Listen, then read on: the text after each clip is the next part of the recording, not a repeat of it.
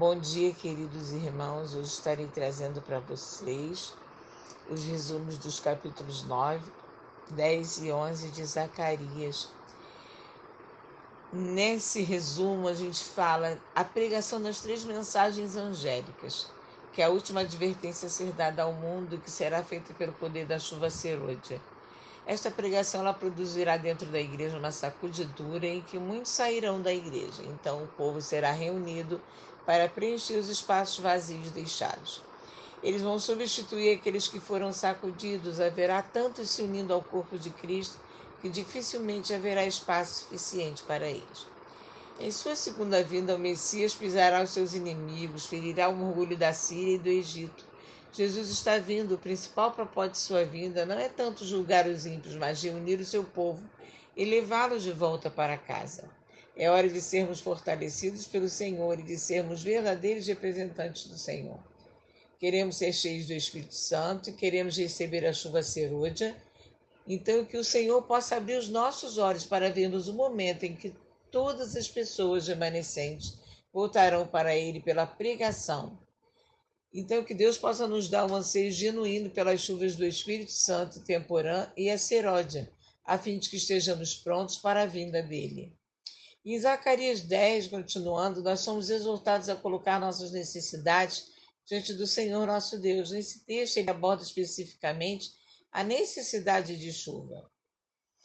Porém, apenas o Senhor Deus, que criou todas as coisas, tem poder e autoridade para suprir as nossas necessidades. Então, vamos colocar as nossas necessidades diante dele e ele fortalece o seu povo com sua bondade e amor. Uma promessa de restauração preparada para cada um de nós, onde veremos crescimento e abundância. Aqui diz, em Zacarias 10, de 1 a 3, pedindo a chuva a Deus, peça ao Senhor chuva de primavera, pois é o Senhor quem faz o trovão, que envia chuva aos homens e lhe dá as plantas do campo.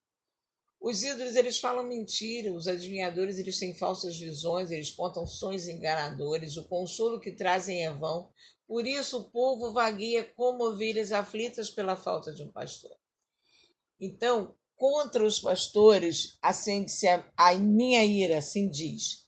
E contra os líderes eu agirei, porque o Senhor dos Exércitos ele cuidará do seu rebanho, o povo de Judá ele fará dele o seu vigoroso cavalo de guerra. E continuando, a gente fala das parábolas do bom pastor e do pastor insensato que revela o desejo de Deus para o homem e o desastroso resultado do desejo humano. Enquanto o bom pastor deseja apacentar suas ovelhas mediante os atributos salvíficos de graça e de união, o insensato abandona o rebanho e não se compadece das ovelhas destinadas para a matança. As ovelhas de Judá e de Israel receberam, através do profeta Zacarias, a profecia messiânica que indica o Messias como bom pastor e como ele seria por eles rejeitado. O profeta então quebra a primeira vara, a graça, símbolo da aliança de Deus, que Deus fizera com todos os povos. Foi, pois, anulada naquele dia e naquela ação de Zacarias pobres do rebanho. Eles reconheceram que isto era a palavra do Senhor.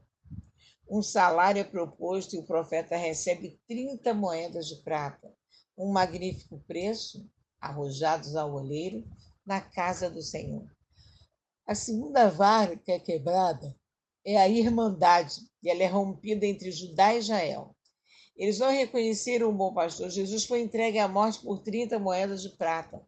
E arrojando Judas as moedas no templo, estas foram usadas para a compra de um terreno chamado de Campo do Oleiro, exatamente conforme as profecias. Mas os versos 8 ao 10 apresentam uma mensagem perturbadora, principalmente nessas três sentenças. Perdi a paciência, o que quer morrer, morra, e para anular a minha aliança. Israel se afastaria de tal modo do Senhor e de sua vontade que a vida do Messias lhe seria por escândalo e não por promessa tão aguardada. Enquanto esperavam por um Messias conforme as suas exigências, debaixo de seu próprio nariz estava aquele cujo ministério público cumpria com precisão a fidelidade cada uma das profecias. a seu respeito. Sua graça foi desprezada e a união que promovia transformada em motivos de discórdia. Este capítulo não apenas relata a primeira vinda de Cristo e a forma como ele foi vendido e rejeitado, mas também é um retrato contemporâneo de crise espiritual de nossa sociedade. Multidões têm dito seguir a Jesus, contudo, ao perceberem a tônica verdadeira de sua mensagem, se escandalizam, o abandonam e deixam de andar com ele, seguindo a insensatez de seus seguidores e de seus enganosos corações. A vara chamada graça, ela é quebrada. Portanto, quando deliberadamente a palavra que sai da boca de Deus é rejeitada e trocada por ensinos sedutores e demoníacos de que o importante é ser feliz e que Deus não se importa com o nosso estilo de vida, basta dizer um louvado seja o Senhor, estou de bem com Deus. Em lugar algum da Bíblia, Deus autoriza esse tipo de atitude. Amados, a graça de Jesus foi a nós otorgada, e não por míseras moedas de prata, mas pelo magnífico preço de seu sangue vertido na cruz. E foi por meio deste pagamento que você e eu somos alcançados hoje pela preciosa graça, pelo imerecido favor de um Deus que nos ama e deseja nos unir nos laços fraternos de seu amor. A segunda vara, chamada união, só cumpre com o seu propósito quando aceitamos a graça e vivemos por meio dela. Quando compreendemos e vivemos firmados na promessa, a minha graça te basta, em 2 Coríntios 12, 9, passamos a olhar para os nossos semelhantes com a visão do coração de Deus, não querendo que nenhum pereça, senão que todos cheguem ao arrependimento. Em 2 Pedro 3, 9 está escrito: Ouça a voz do bom pastor, ele te chama pelo nome, em João 10, 3 para que tenhas vida e vida em abundância. Em João 10, 10, estávamos destinados à matança, mas o bom pastor deu a sua vida por nós. Em João 10, 11. Amados, esses são os resumos de hoje para os textos de Zacarias 9, 10 e 11.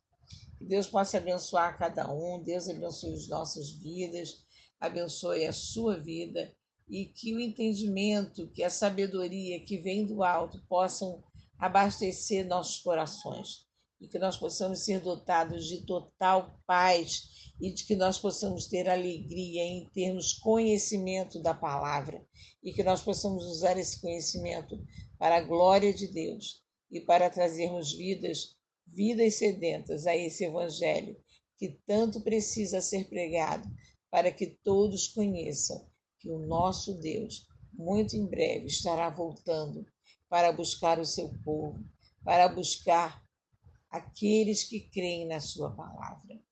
Deus abençoe a todos, Deus abençoe as nossas vidas e que possamos ter um sábado abençoado em nome de Jesus. Amém.